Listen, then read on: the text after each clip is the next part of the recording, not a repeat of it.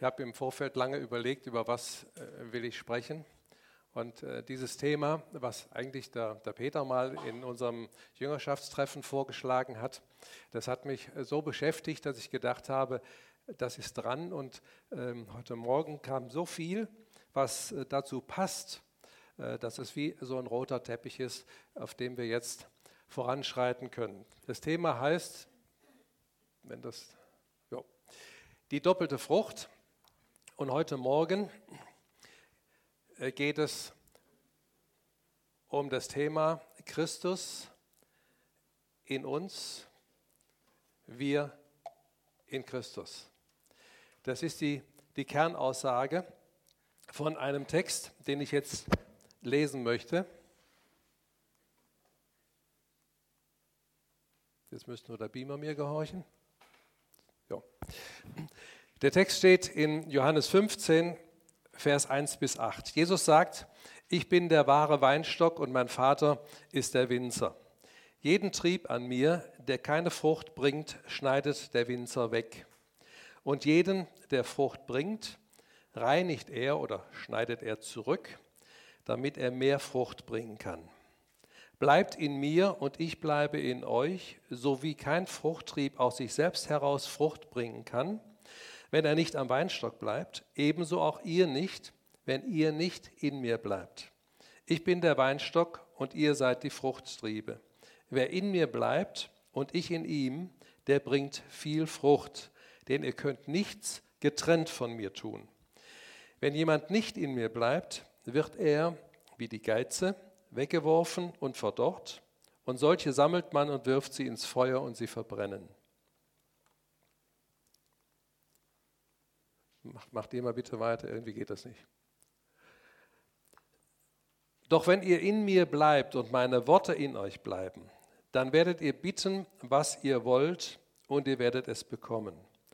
Dadurch wird mein Vater verherrlicht, dass ihr viel Frucht bringt und meine Jünger werdet.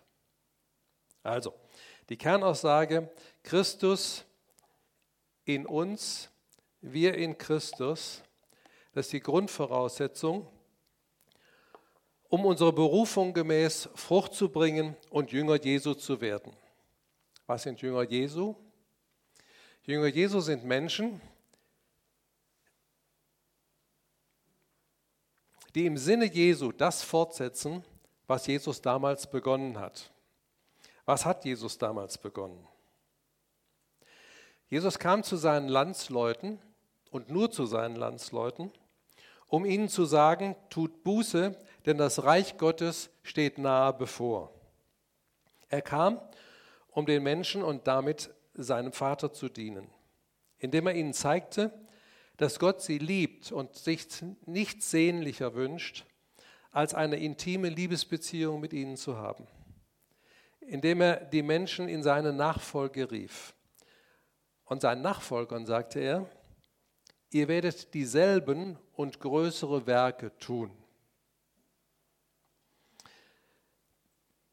Größere? Größere als Todesauferweckung? Gibt es das? Größer deshalb, weil sein Dienst zeitlich begrenzt war, nämlich drei Jahre, und auch räumlich begrenzt auf Israel. Doch seinen Jüngern sagte er, geht hin in die ganze Welt und predigt das Evangelium allen Nationen. Heilt die Kranken und treibt Dämonen aus. Das hat Jesus begonnen, das war sein göttlicher Auftrag und das ist auch unser göttlicher Auftrag, nämlich das fortzusetzen. Damit dienen auch wir unserem Vater und den Menschen.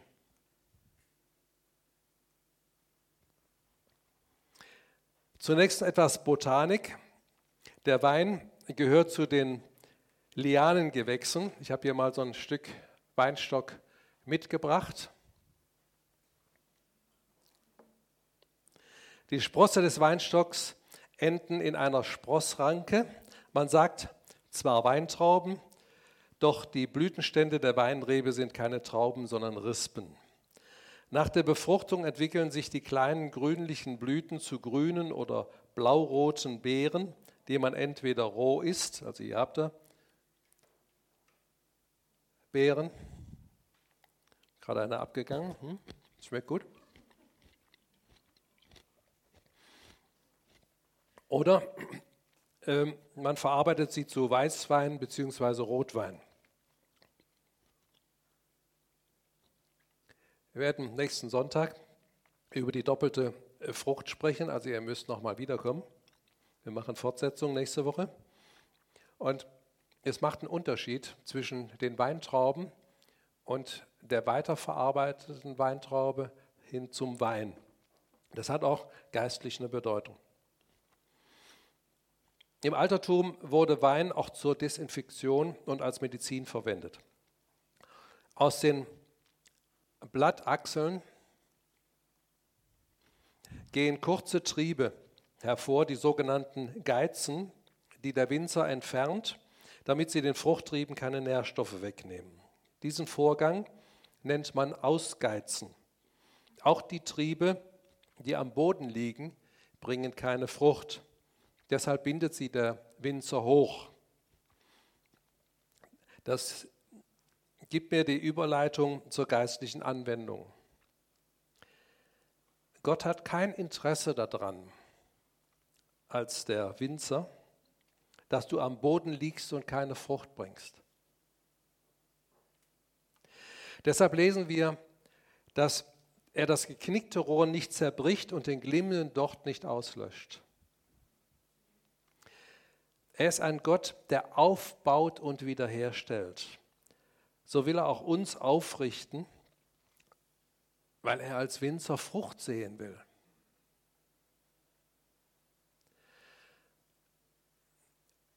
Ich weiß nicht, ob es von Calvin kommt, aber zumindest Calvin hat das mal gesagt ähm, oder, oder hat ähm, die Christenheit so geprägt oder ein Teil der Christenheit so geprägt, dass wir meinen, wir müssten als Christen ähm, leiden und alles Leid der Welt tragen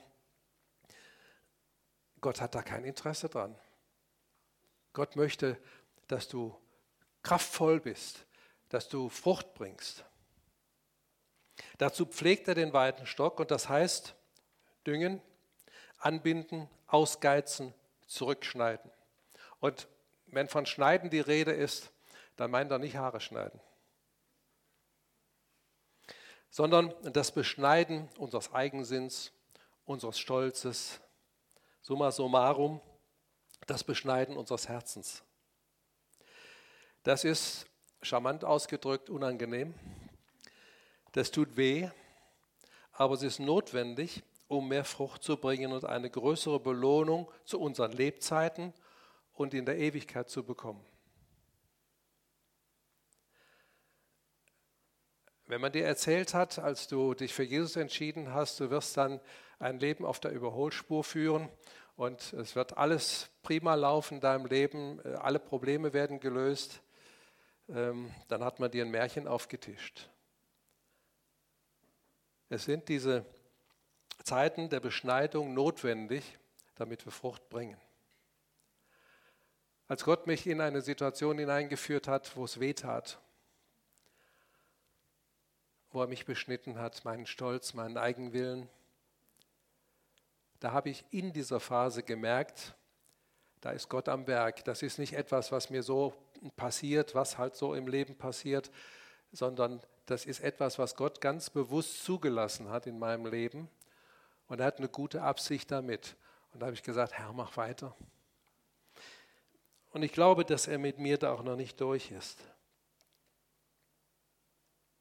Wir wollen heute einen Aspekt beleuchten, in Christus bleiben. Und am nächsten Sonntag kommt dann die Fortsetzung. In Christus bleiben. Um in Christus zu bleiben, müssen wir zunächst mal in ihm sein. Wann aber sind wir in Christus?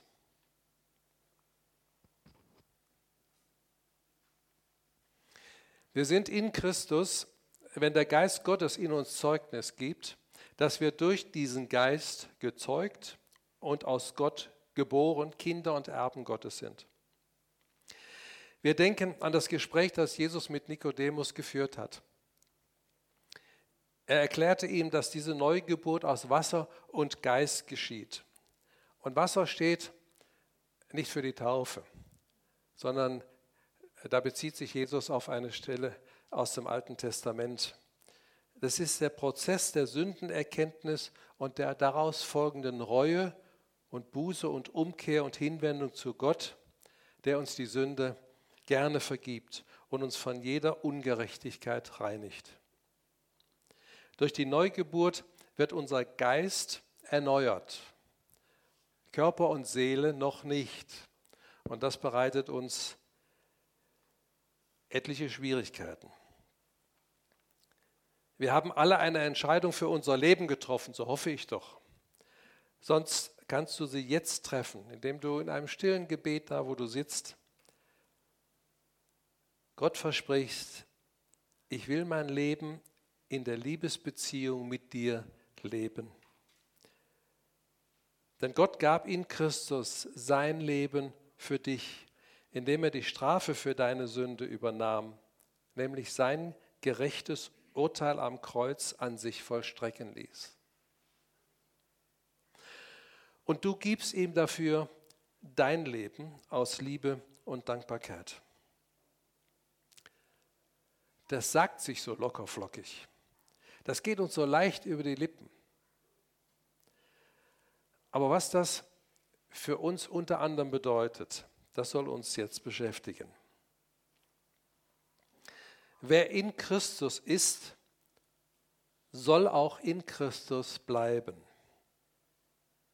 Jesus sagt, bleibt in mir. Merkt ihr was? Die Frage, ob Christus in uns bleibt, die stellt sich gar nicht, sondern ob wir in Christus bleiben. Christus bleibt immer in uns. Das ist überhaupt keine Frage. Also unsere Errettung oder seine Gegenwart ist nie Thema. Es ist die Frage, ob wir in ihm bleiben. Wenn wir durch die Neugeburt in Christus sind, bedeutet das nicht, dass wir im Alltag auch beständig in ihm bleiben. Man hat mir früher erzählt, das eine ist äh, Theorie, also unsere Stellung in Christus ist Theorie. Die Praxis sei aber eine ganz andere und im Himmel wird es dann mal zu dieser Übereinstimmung von Theorie und Praxis kommen. Das ist in meinen Augen eine Kapitulation vor meiner fleischlichen Natur. Und ich verstehe das sogar. Wir bemühen uns, ein besserer, ein anderer Mensch zu werden, um Gott zu gefallen und müssen frustriert feststellen, es klappt nicht. Wir werden noch sehen, woran das liegt. Jesus ermahnt uns, bleibt in mir. Dann muss es doch eine Übereinstimmung jetzt schon geben können. Nicht immer, aber immer öfter. Was meint Jesus damit?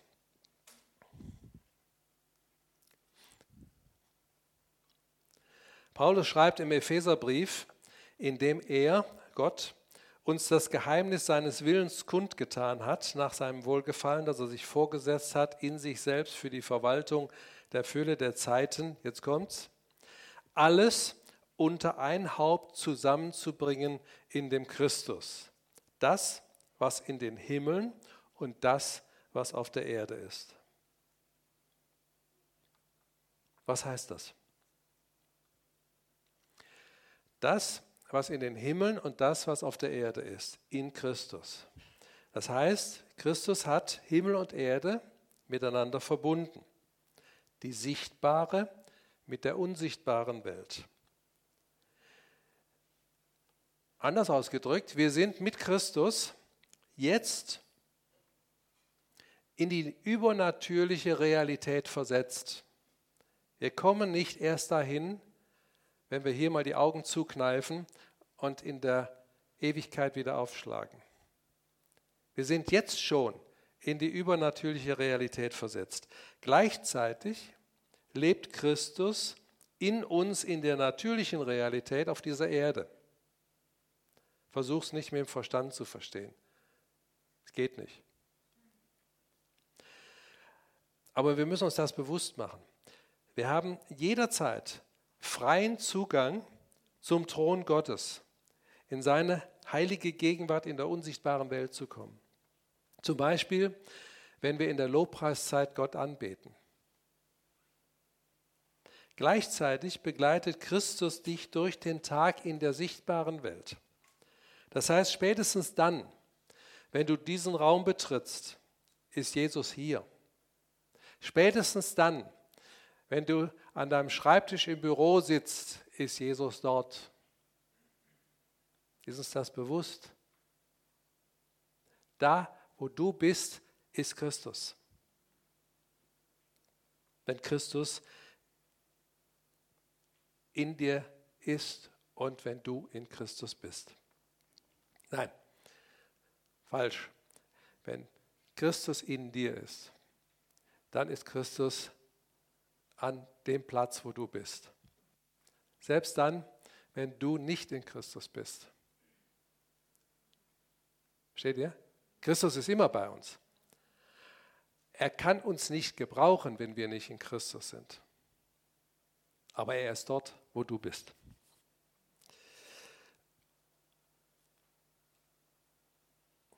Ich glaube, ihr braucht ein Beispiel. In 2. Könige 6, 17 lesen wir von Gehasi. Das war ein Diener des Propheten Elisa und er hatte die Hosen gestrichen voll, weil nämlich der Feind um die Stadt, in der sie wohnten, herum lagerte, sie aushungern wollte. Und er konnte überhaupt nicht verstehen, dass der Prophet Elisa so völlig relaxed war. Da war eine solche Bedrohung und der Elisa war die Ruhe selbst. Und dann bittet Elisa Gott, dass er dem Gehasi mal die Augen öffnet. Und Gott tut das. Und Elisa sieht auf einmal, Gehasi, Entschuldigung, Gehasi sieht auf einmal um den Feind herum eine Übermacht von Engeln. Das konnte er vorher mit seinen natürlichen Augen nicht sehen. Aber es war auch vorher schon real, als er es noch nicht sah.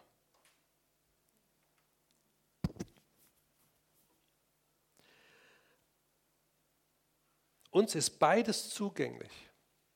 Mehr noch, wir werden aufgefordert, beständig im Geist, also in dieser übernatürlichen Realität, zu leben und nicht im Fleisch in der natürlichen Wirklichkeit.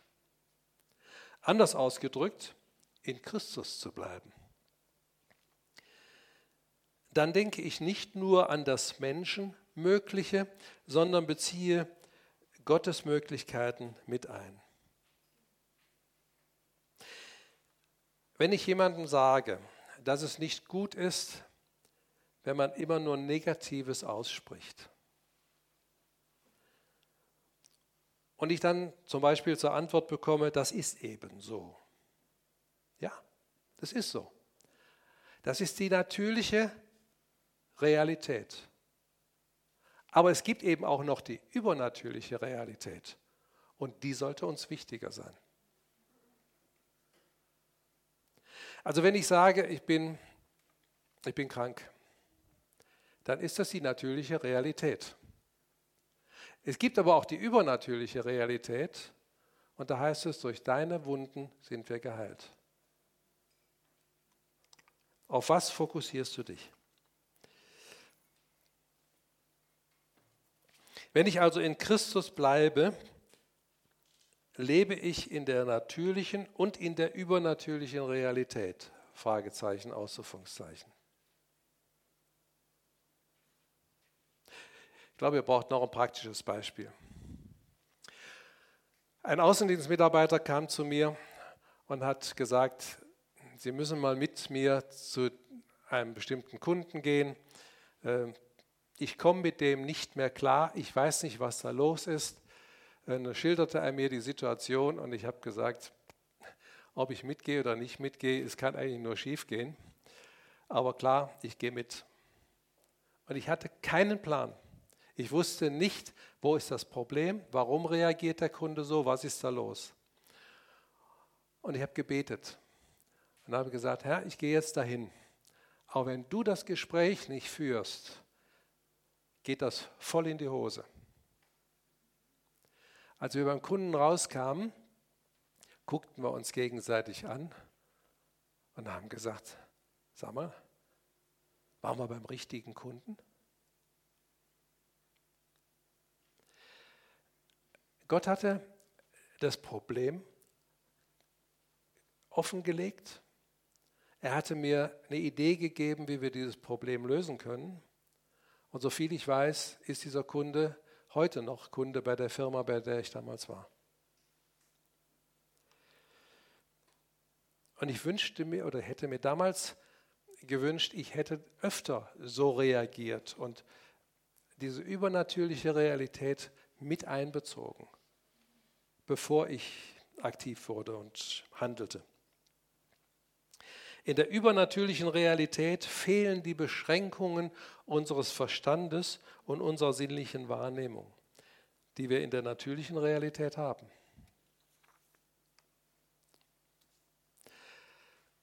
Macht euch Gedanken darüber, was das bedeutet, in der natürlichen und in der übernatürlichen Realität zu leben. Ich kann das nur anreißen. Das wäre, weiß nicht, ein Woche füllendes Programm.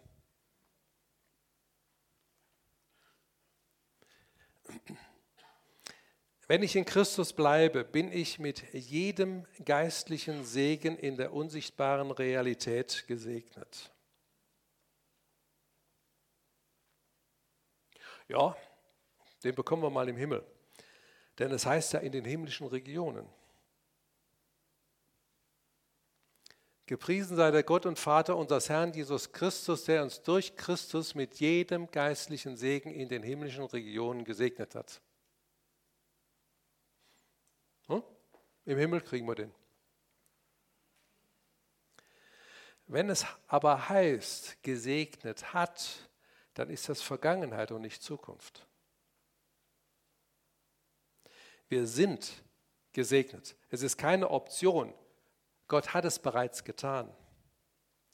Und wie es seine Art ist, nicht mit einer genau und knapp bemessenen Portion, wo du möglicherweise eine größere Portion bekommst als ich,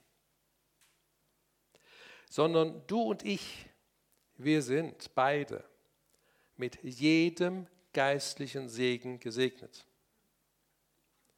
Wenn wir in Christus bleiben, leben wir in diesem Segen.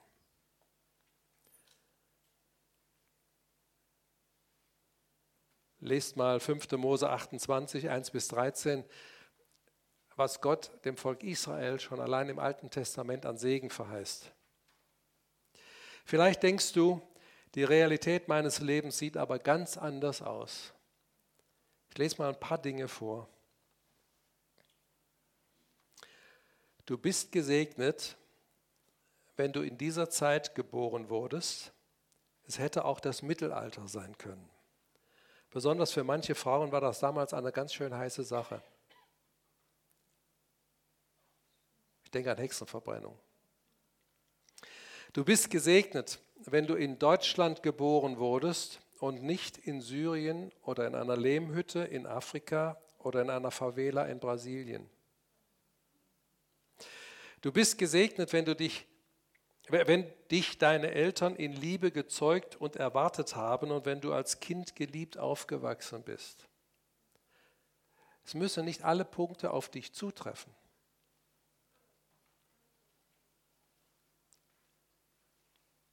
Du bist gesegnet, wenn du eine gute Schul- und Berufsausbildung bekommen und eine Arbeitsstelle hast. Wenn du ein Dach über dem Kopf, eine Heizung, fließend kaltes und warmes Wasser und Strom hast wenn du eine Krankenversicherung und ärztliche Versorgung hast.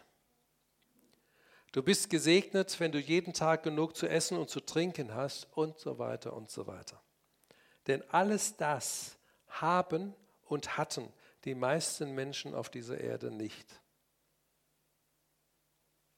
Soll ich weitermachen?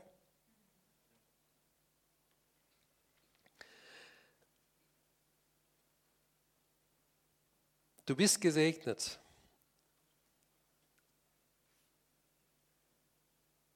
Jetzt dürfen wir nicht den Umkehrschluss machen, dass wir jemanden angucken oder vielleicht auch uns selber und sagen, da ist so viel Mangel in meinem Leben. Wenn das so ist, lebt er nicht im Segen, lebe ich nicht im Segen, also lebe ich nicht in Christus. Das ist genauso ein Blödsinn, wie wenn ähm, ich sage, um Heilung für mich in Anspruch zu nehmen, brauche ich Glauben. Denn Gottes Wort sagt, ähm, dass wir glauben müssen, dass er ist und denen, die ihn lieben, ein Belohner ist. Also wenn ich was von Gott empfangen will, brauche ich Glauben dazu. Aber ich darf niemals den Umkehrschluss machen und sagen, wenn der krank ist, hat er nicht genug Glauben.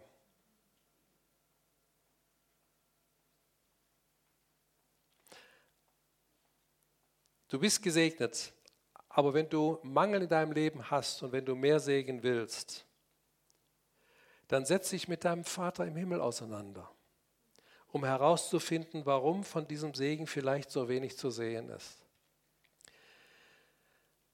Wende dich nicht an Menschen, sondern geh direkt zum Vater. Er kennt dich besser, als du dich je kennen könntest. Er weiß alles. Es kann sein, wenn du zum Vater gehst, dass der Vater sagt, geh da und dahin. Und wenn du das dann tust, erfährst du dann die Ursache für den Mangel in deinem Leben oder der Mangel wird behoben. Das ist was anderes, wenn Gott dir den Auftrag dazu gibt. Aber die Frage ist, wenn du dich an Menschen wendest, auf wen fokussiere ich mich? Auf den Menschen weil der so eine Salbung hat, weil da so viel geschieht, wenn der für mich betet? Oder fokussierst du dich auf den Vater im Himmel, der andere Menschen dazu benutzen kann, an dir zu wirken? Aber der Fokus ist ein anderer. Ich erlebe das so oft, dass man so von, von einem, beinahe gesagt, Guru zum anderen pilgert und für sich beten lässt und sich wundert, dass nichts passiert.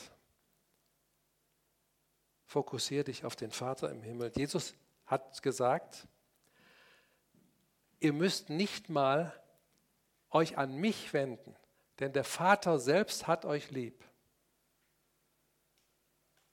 Also ich muss nicht Jesus bitten. Ich kann direkt zum Vater gehen. Ich muss schon gar keine Maria oder Heilige bitten.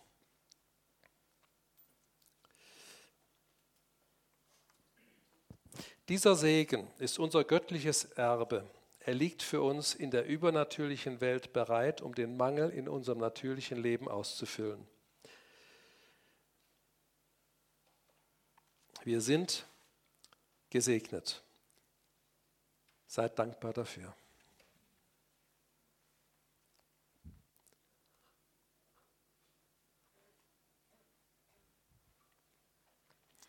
Wenn ich in Christus bleibe, folge ich ihm, wohin er will und gehe nicht, wohin ich will. Mein Leben ist nicht länger selbstbestimmt, sondern ich folge ihm. Er gibt die Richtung vor. Er leitet mich auf seinen Wegen. Er fragt, äh, ich frage nach seinem konkreten Willen für mich heute, wenn ich Entscheidungen treffen muss, die für mein Leben richtungweisend sind. Negativbeispiel. Während der Bundeswehrzeit lernte ich den Missionstrupp vor Botschaft kennen.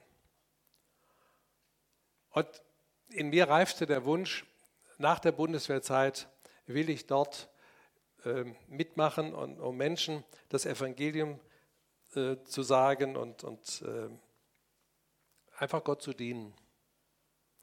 Dann kam ich nach Hause und man hat mir die vermeintlichen Flausen ausgeredet und gesagt, dass ich erstmal eine Ausbildung machen sollte.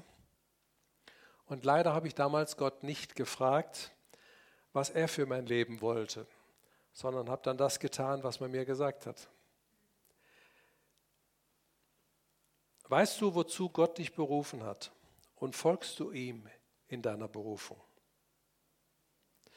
Bist du mit der Verwirklichung deiner Ziele und Wünsche, mit deinen Bedürfnissen beschäftigt? Oder folgst du Jesus nach, der dich gebrauchen will, sein Reich zu bauen? Wisst ihr, wo Jünger Jesu sind? Die sind zum Beispiel da, wo die Menschen sind, die keine Beziehung zu Gott haben.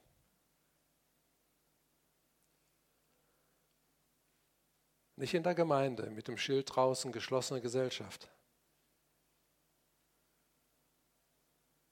Eigentlich ist die Gemeinde so die Etappe, wo ich von der Front zurückkomme und wieder auftanke, wo ich erzähle, was ich an der Front mit Gott erlebt habe und dann gehe ich wieder raus. Leider haben sich die Gemeinden zum Selbstzweck entwickelt. Und da müssen wir wieder rauskommen. Jesus sagt, folge mir nach. Er sagte das zu seinen Jüngern und die Jünger ließen alles liegen und stehen und fragten nicht, wie und was. Die haben Familie aufgegeben, die haben ihre, ihr Unternehmen, ihre Fischerei aufgegeben, ihren Beruf und sind Jesus nachgefolgt. Ich sage nicht, dass du deinen Beruf an den Nagel hängen sollst.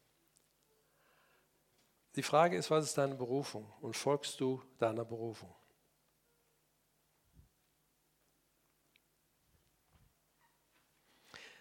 Wenn ich in Christus bleibe, lebe ich so, wie er gelebt hat. Starke Aussage. Ich verleugne mich selbst und nehme mein Kreuz täglich auf. Was verstehst du darunter? Ich habe eine gute und eine schlechte Nachricht für euch. Zuerst die gute. Das Kreuz aufnehmen bedeutet nicht, alle Unbilden unseres Lebens widerspruchslos tragen und ertragen zu müssen. Das bedeutet es nicht. Wenn wir den Kontext beachten, dann ging es darum, dass Petrus nur allzu menschlich dachte und Jesus an seinem göttlichen Auftrag hindern wollte, nach Jerusalem zu gehen und für uns am Kreuz zu sterben. Petrus sagt, das geschehe dir nur ja nicht. Und Jesus gebraucht einen sehr harten Ausdruck, geh hinter mich, Satan. Also kann es doch nicht darum gehen, alle Unbilden unseres Lebens zu tragen und zu ertragen, sondern es geht doch darum, dass Jesus sagt, denke und rede nicht menschlich, nicht fleischlich, das meint so, wie es deinem natürlichen Wesen entspricht, sondern geistlich. Halte den alten Menschen, der mit Christus gekreuzigt und begraben ist, beständig im Tod.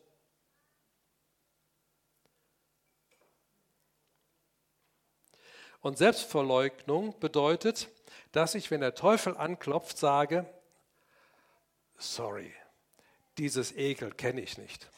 Das ist gestorben und begraben. Was du siehst, ist der neue Mensch, aus Gott geboren.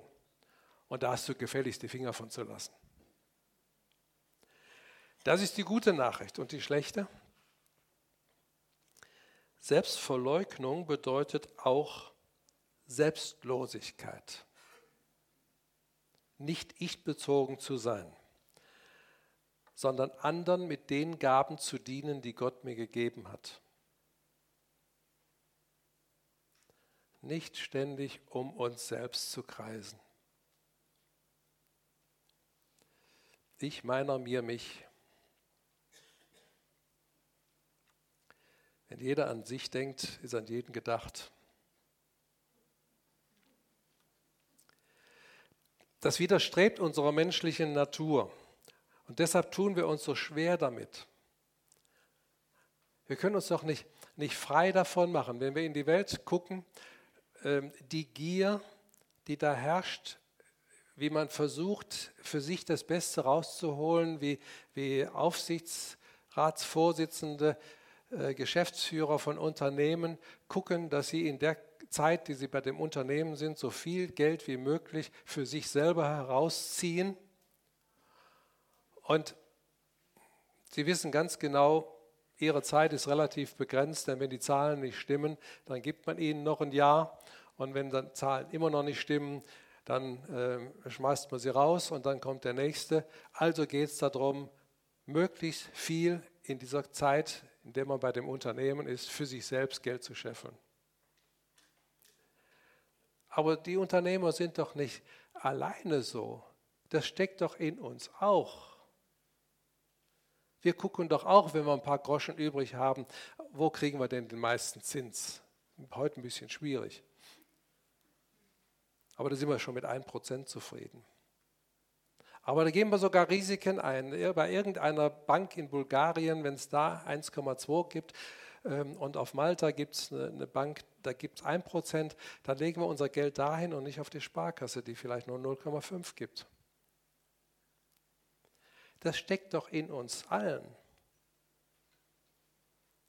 Das ist unser natürliches Wesen. Aber wir schulden Gott, weil er sein Leben für uns gab, dass wir aus Dankbarkeit ihm unser Leben geben. Wenn du darauf sinnst, dein altes Leben zu bewahren, wirst du das Leben, so wie Gott es für dich gedacht hat, verlieren. Aber wenn du das alte, selbstbestimmte Leben verlierst, um Jesu willen, wirst du das gottgewollte Leben gewinnen.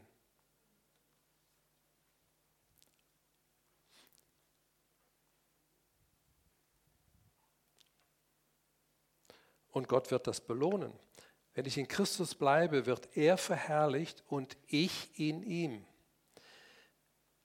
Wenn ich mich selbst verleugne, ehrt mich Gott. Ein lohnender Tausch. Aber aus Zeitgründen will ich da jetzt nicht näher eingehen.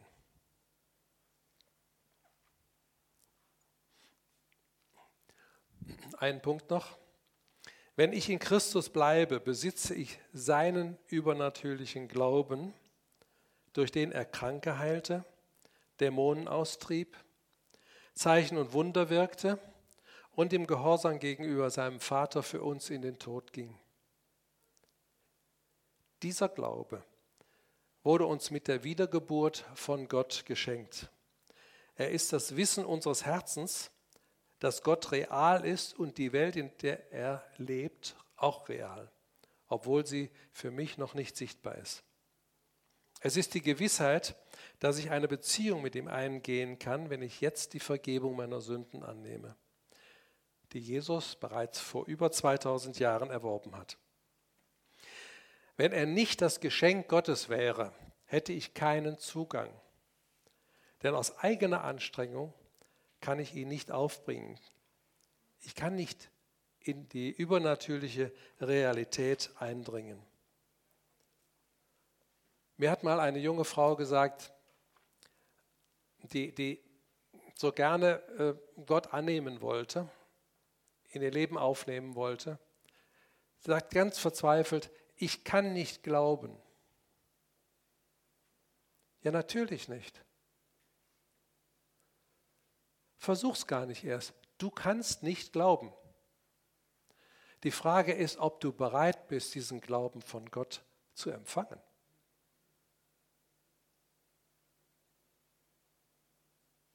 Du kannst Glauben nicht aus eigener Anstrengung aufbringen, sondern er wird dir geschenkt, wenn du bereit bist, in diese Beziehung mit Gott einzutreten. Wir haben damals bei unserer Neugeburt diesen Glauben bekommen. Die Frage ist, ob wir ihn durch Zweifel und Unglauben außer Kraft setzen. Aber du hast nie zu wenig Glauben.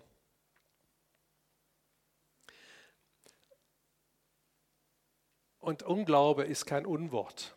Also wir befinden uns in allerbester Gesellschaft. Jesus hat seinen Jüngern öfter gesagt, oh ihr Ungläubigen, wie lang muss ich euch noch ertragen?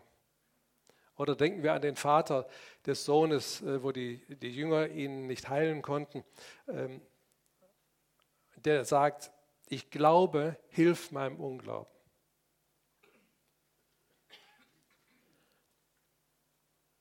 Also es ist nicht ehrenkäsig, nicht? wenn wir Zweifel haben, wenn wir Unglauben in unserem Leben haben. Die Frage ist, worauf fokussieren wir uns? Wenn wir auf die Zusagen Gottes sehen, dann stärkt das unseren Glauben. Warum? Weil wir wissen, dass Gott niemals lügt und seine Versprechen einlöst. Er hält Wort und revidiert nicht, was er uns einmal zugesagt hat. Wenn wir aber auf die Umstände und Probleme sehen, auf die Symptome, auf unsere negativen Erfahrungen, dann schmilzt der Glaube wie das Eis in der Sonne. Wenn ich in Christus bleibe, schaue ich weg von den Umständen und Erfahrungen, dann spreche ich nichts Negatives über mich aus und treffe keine Festlegungen. Seien sie in der natürlichen Welt noch so real. Wenn ich in Christus bleibe, schaue ich auf ihn, auf die übernatürliche Realität und der Glaube versetzt Berge. Ich habe doch noch einen Punkt, ganz schnell. Wenn ich in Christus bleibe, bekomme ich, um was immer ich bitte, weil ich mit dem Willen Gottes übereinstimme. Denn ich bitte ja im Namen von Jesus. Jesus sagt, wahrlich ich sage euch, wenn ihr Glauben habt wie ein Senfkorn, so werdet ihr zu diesem Berg sagen, werde von hier dorthin versetzt. Und er wird versetzt werden. Und nichts wird euch unmöglich sein. Gott ist nichts unmöglich und dem Glaubenden auch nicht nichts, oder sagen wir es positiv, dem Glaubenden, dem, der Gott vertraut, ist alles möglich. Alles bedeutet, es ist nichts davon ausgenommen. Ja, so kann man das doch nicht sehen. Nein? Wie denn? Wir relativieren oft und machen aus dem Berg einen Berg von Problemen, wie er sich manchmal in unserem Leben auftürmt. Das kann man so sehen. Aber ich bin überzeugt, dass Jesus einen tatsächlichen Berg gemeint hat. Denn er sagt, dieser Berg. Ich denke, dass in Sichtweite ein Berg war. Er sagt, dieser Berg, wenn er zu diesem Berg. Denn er spricht vorher auch von einem ganz realen Feigenbaum, den er verflucht hatte und der dann verdorrt war. Der war genauso real. Also warum soll es nicht ein tatsächlicher Berg gewesen sein? Der Verstand sagt, hallo, noch alles richtig im Oberstübchen? Jetzt spinnt er langsam, der Alte. Doch der Geist sagt, ja, wenn es weiter nichts ist. Das heißt jetzt nicht, dass wir den Gotthard platt machen, um den Tunnelbau zu sparen. Ihr versteht, was ich damit sagen will. Wir beziehen die übernatürliche Realität mit ein und reduzieren die Möglichkeiten nicht auf das menschlich Machbare, auf unseren Verstand und nicht auf das, was Menschen sagen. Wenn Christus in mir ist, bekomme ich, um was immer ich bitte. Du wirst sagen, da ist meine Erfahrung aber eine völlig andere. Ist jetzt unsere Erfahrung richtig und Jesus hat gelogen? Oder hat Jesus die Wahrheit gesagt und wir müssen unsere, äh, Erfahrung überdenken? Unsere Erfahrungen sind oft deshalb so, weil wir so denken, wie wir denken. Wenn wir natürlich denken, werden wir natürliche Erfahrungen machen. Wenn wir übernatürlich denken, werden wir auch übernatürliche Erfahrungen machen.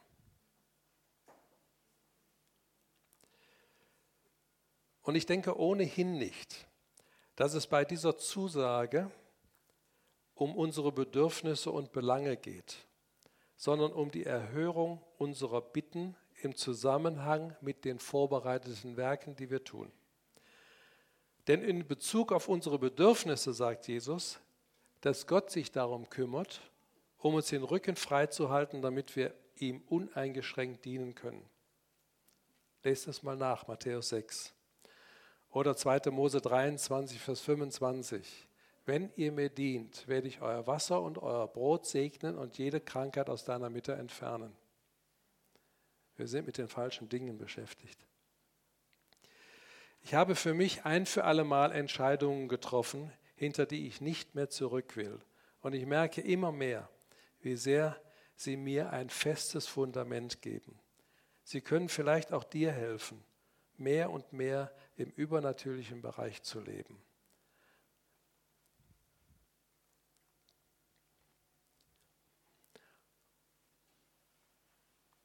wenn du diese Entscheidung heute treffen willst, dann sprich sie leise mit oder in deinem Herzen mit. Meine Entscheidungen heute, um mit Christus zu bleiben. Ich will Gott nicht auf meinen Verstand reduzieren, sondern mit der übernatürlichen Realität in meinem Leben rechnen. Gib die Kontrolle über dein Leben ab. Lass los. Gib es an Gott ab. Gib dein Leben Gott. Und ich glaube, wenn du darüber nachdenkst, merkst du, wie da was in dir hochkommt, was sich sträubt. Die Kontrolle über mein Leben abgeben. Wo könnte Gott mich dahin führen? Vielleicht dahin, wo ich gar nicht hin will. Deshalb ist der zweite Punkt so wichtig. Ich will nie mehr daran zweifeln, egal was geschieht, dass Gott mich unermesslich liebt und mir niemals schaden will, sondern nur gute Absichten mit mir hat. Er ist vertrauenswürdig. Ich will ihm vertrauen und weise alle Lügen Satans von mir im Namen Jesu, wer immer sie auch aussprechen mag, und weigere mich, meine negativen Erfahrungen mehr zu glauben als Gottes verbindlichen Zusagen. Ich will nie mehr daran zweifeln, dass Gott niemals lügt und alles hält, was er jemals zugesagt hat und auch heute verspricht.